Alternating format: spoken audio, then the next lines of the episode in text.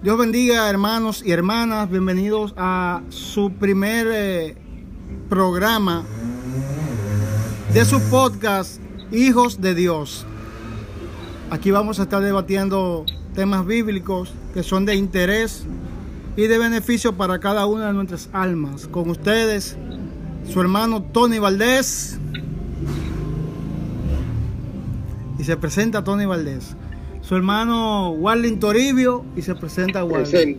Y su hermano Robert Granado. Estaremos en, esta, en este episodio debatiendo un tema que trae nuestro hermano Warling y nuestro hermano Tony Valdés. Ellos con cada uno de nosotros. Hola, hola, qué buena. Muy buenas tardes para todos. Ya mi nombre fue mencionado. Me siento muy orgulloso y me siento muy satisfactorio al saber que estoy participando en esto. Y en esta tarde, eh, entre mi hermano Wally y yo, vamos a debatir el tema el arrebatamiento de las iglesias. El, arrebatamiento de la iglesia. Bien. Sí, el día de hoy estaremos hablando y estaremos comentando sobre estos dos temas, que a pesar de que no es solamente el arrebatamiento de la iglesia de Cristo, sino también que estaremos hablando sobre la incredulidad de los impíos. Así que no sé si Tony Valdés, a ti te gustaría comenzar o me dejaría comenzar a mí. Antes de que alguno de ustedes dos eh, empiece, le lanzaré una pregunta a los dos. ¿El término arrebatamiento está establecido dentro de la palabra de Dios? Bueno, sí. El, término arrebatamiento sí, pero esto también se considera como el rapto. Esa palabra no se encuentra en la Biblia, pero es como un sinónimo del arrebatamiento que también tipifica o significa levantamiento. Amén. Perfecto. Eh, Tony, adelante. Ok, ok, ya para iniciar, me gustaría leerle un verso que se encuentra en Primera de Tesalonicenses capítulo 4, verso 17, donde dice así, luego lo que vivamos, lo que hayamos quedado, seremos arrebatados juntamente con los con ellos en las nubes para recibir en el aire y así estaremos siempre con el Señor. Amén. Amén. Ok. Eh, nosotros los creyentes nosotros tenemos un tiempo muy largo, muy prolongado, esperando la venida de Cristo. Muchas personas que ya la fe le ha menguado, hay otros que no creen. Muchos creen que los que están y persisten en creer en Dios están locos o que no tienen eh, sus cabales. Pero sí, la palabra de Dios es fiel, es eficaz y es segura y ella no retorna vacía. Entonces aquí Pablo habla de que él, expresa que nosotros seremos arrebatados de la mano, para así decir, de la mano del enemigo, porque mientras estamos aquí en la tierra estamos excepto a, a, ir al infierno, porque el pecado nos rodea, el pecado está zarandeando nuestra alma, el pecado está día a día martillando, eh, eh, tratando de hacernos caer para nosotros ser eh, devorados en el infierno. Pero eh, la Biblia establece de que nosotros seremos arrebatados de la garra, para así decir, de la garra del enemigo. Seremos arrebatados de, las adversidades que presenta el mundo para irnos a, para irnos a, allá a los aires, a unirnos con el Señor allá donde el Señor nos estará esperando, nuestro Señor Jesucristo, con las manos abiertas en las nubes, esperando al pueblo santo, al pueblo que no elevó su mano a Baales ni se arrodilló ante,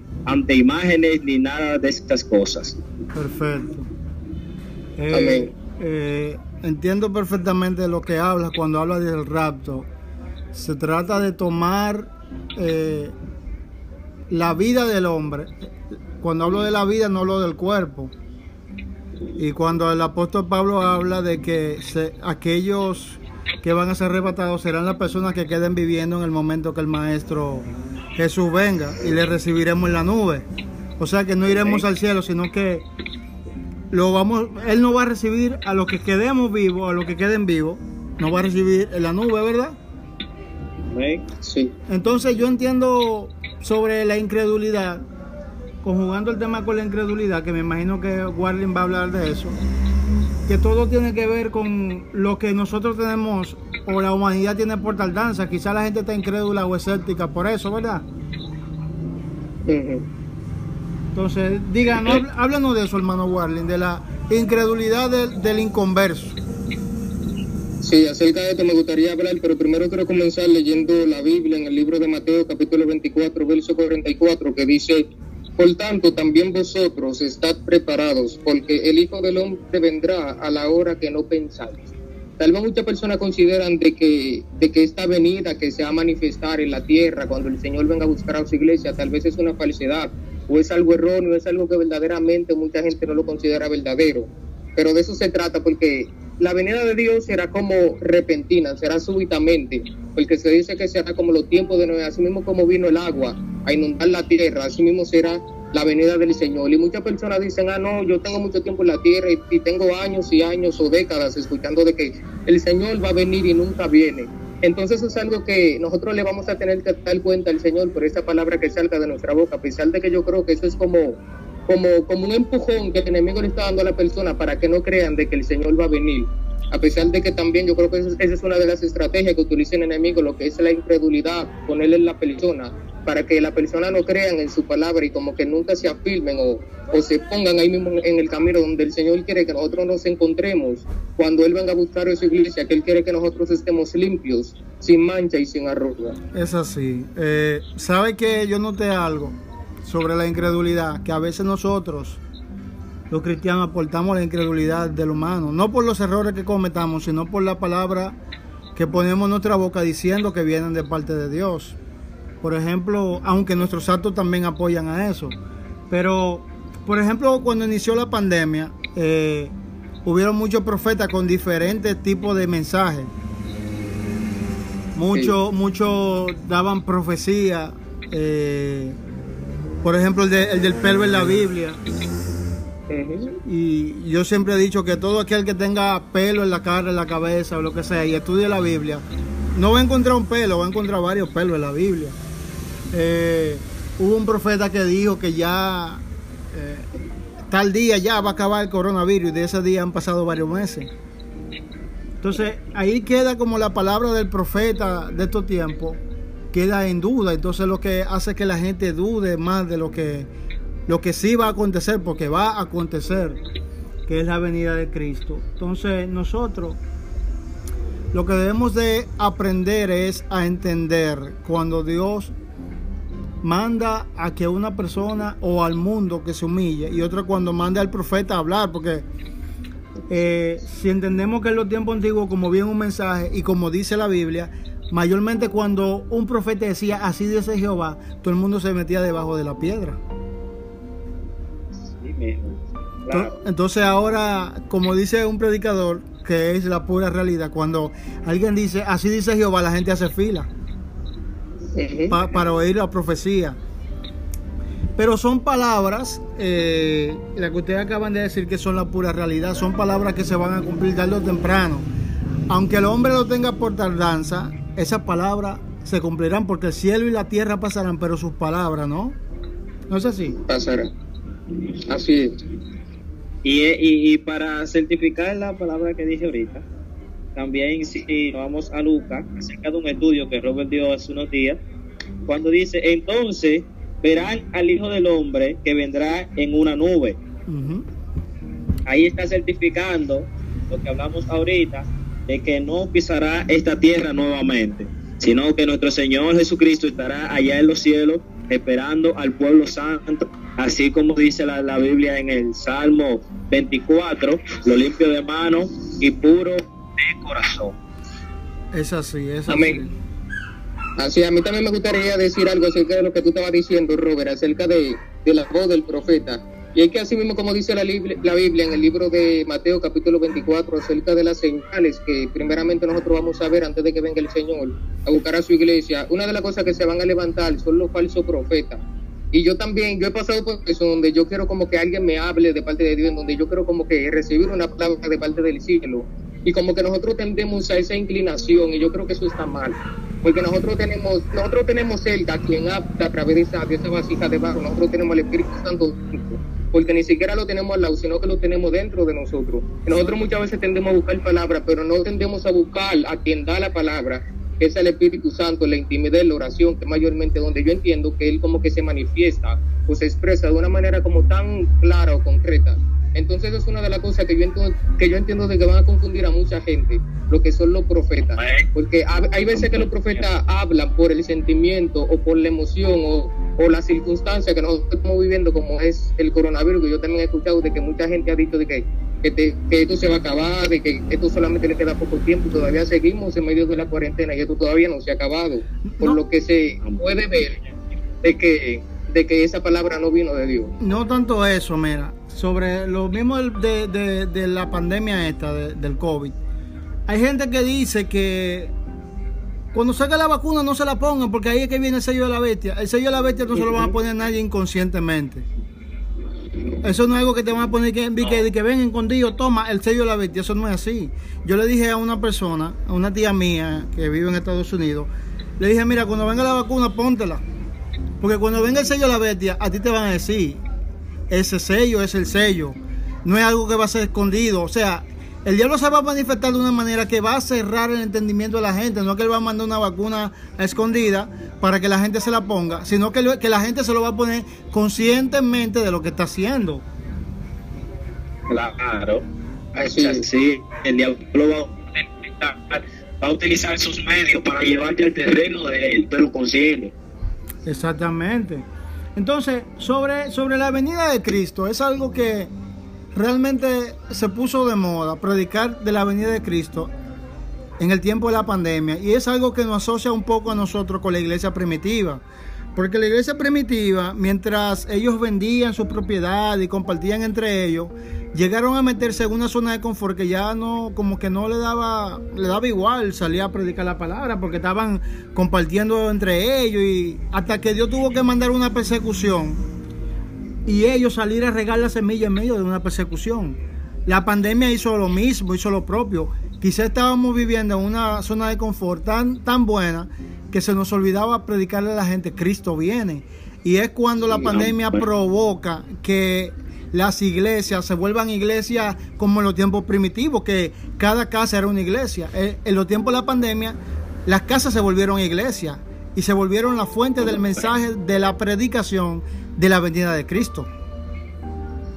Que Cristo, el Señor es demasiado sabio y Él conoce cuando una persona ya se están acomodando, se están adaptando y Él no le gustan mucho esos canes de los seres humanos. Él siempre quiere que uno esté en movimiento, eh, eh, pregonando su palabra, activo. Y de acuerdo a esto, sí, hay, hay momentos difíciles, pero toda obra para bien. Amén, así es. Así, a pesar de que yo también pienso acerca de lo que dijo Robert y estoy de acuerdo con eso, porque no se sabe qué era lo que le estaba pasando a la iglesia, por lo cual vino esta pandemia, por lo cual vino esta, este virus como a despertar a la iglesia para, para que, las cosas se activen, porque no se sabe si nosotros estamos viendo como del, modo incorrecto, a pesar de que yo he visto muchos predicadores como que le están dando una mala interpretación de la Biblia, a veces predican por lo que sienten o por lo que o por sus emociones como estaba diciendo anteriormente y no buscan como como como respuesta del Espíritu Santo. Amén. Yo yo siento yo siento que nosotros estamos viviendo una monotonía y el Señor quiere cambiar eso también estoy de acuerdo con él eh, yo, lo visualizaba así pero se escucha un poco cruel decirlo no porque Robert fíjate mira si tú te fijas, hay veces que nosotros los cristianos como oramos por misericordia, pero si la Biblia dice que tú tienes que venir, esto nadie lo va a parar porque ya la Biblia lo dijo. Si Dios manda algo así, nosotros tenemos que recibirlo porque la Biblia no se equivoca. La Biblia, la Biblia dice que el Señor no es hombre para mentir, ni hijo de hombre para arrepentirse. Entonces, él como que, tú me entiendes, él no es inmutable, él no va a cambiar. y la Biblia dice que eso tiene... Sí. sí, sí, termina, termina. No, está bien, ya, sigue. No, pero Mateo 24 mismo habla de este tipo de cosas. Y, y, recordemos, por eso yo digo que el cristiano tiene que saber que, estar consciente que el día y la hora nadie la sabe.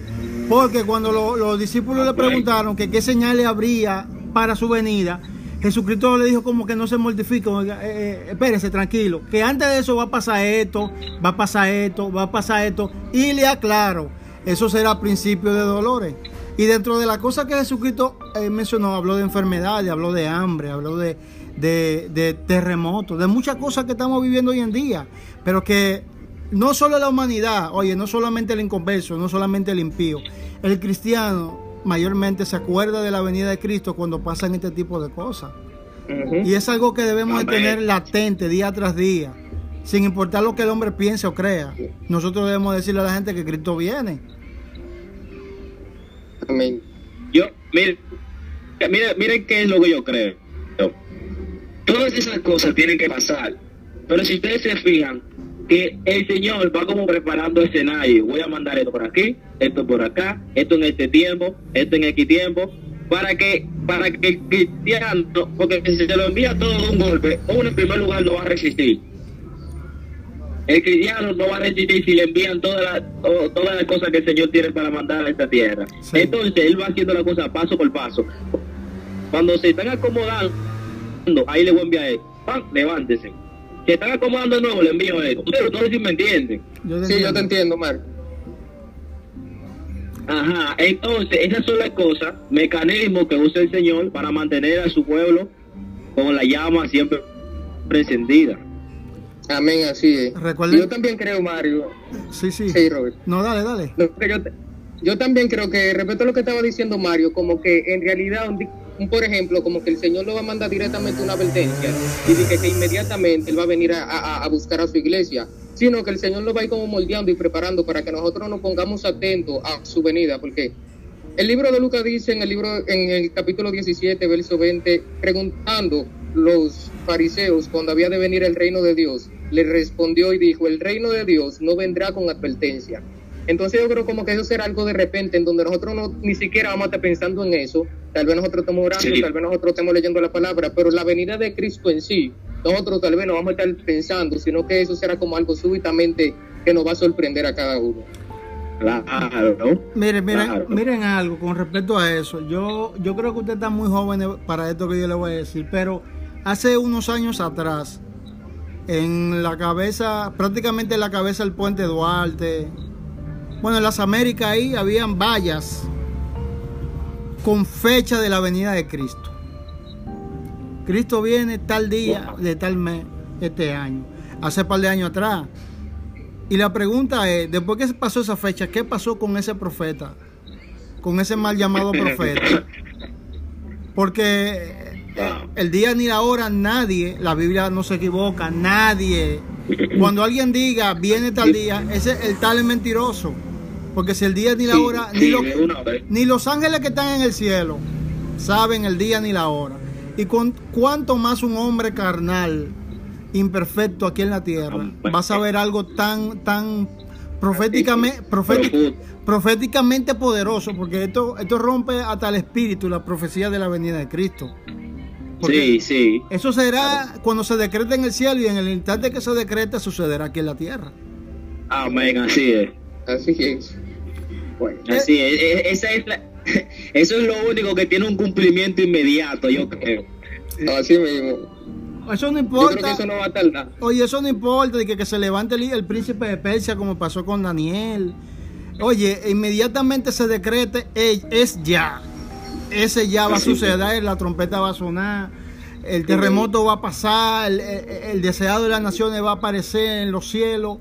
Sea lo que sea que vaya a pasar, como vaya a pasar, en ese momento que se decrete va a pasar, por encima de quien sea. Ajá, así es. Porque es que yo creo que si es un pensamiento y dura mucho, la misericordia de Jesús, puede ser que, no sé, oye, yo en mi, en mi, imaginación puede ser que Jesús cambie todo, porque la misericordia de Jesús es demasiado grande. Entonces por eso es que no se puede quedar en un pensamiento tiene que ser ejecutado ya. No recuerdo el verso, pero tenemos que tener en cuenta que la Biblia establece que el Señor ha retardado su venida para que nadie, nadie perezca. Se pierda. Amén, amén. Entonces lo que no de Pedro 3:9. Amén. Lo que nosotros tenemos por tardanza, y mucha gente tiene por tardanza, digamos, para no excluirnos nosotros, es algo que Dios lo ha retrasado por misericordia.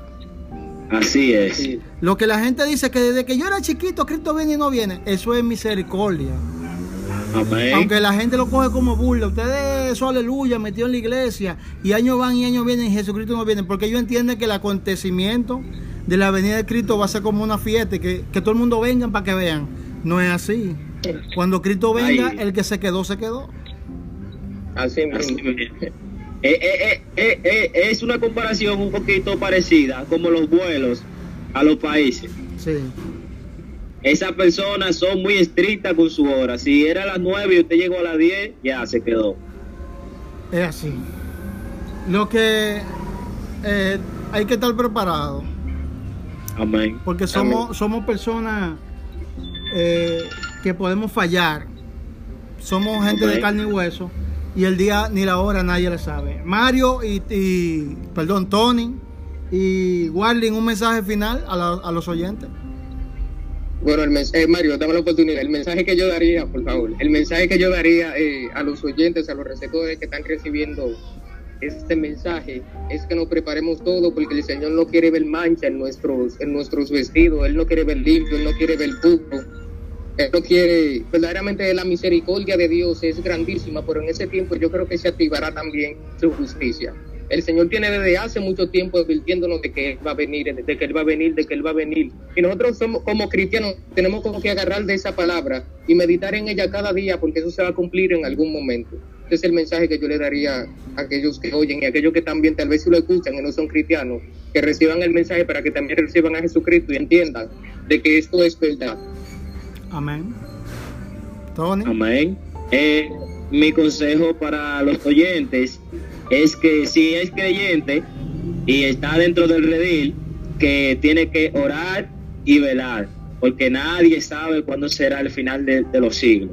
Y si no es creyente y es impío, está fuera del redil, le invito a que entre porque Dios tiene cosas grandes para hacer en su vida. Recuerde el, al amigo que recuerde que Dios de, un vaso frágil lo puede hacer un vaso fuerte. Y el Señor del lodo cenagoso lo puede traer a sus riquezas en gloria que son maravillosas. Amén.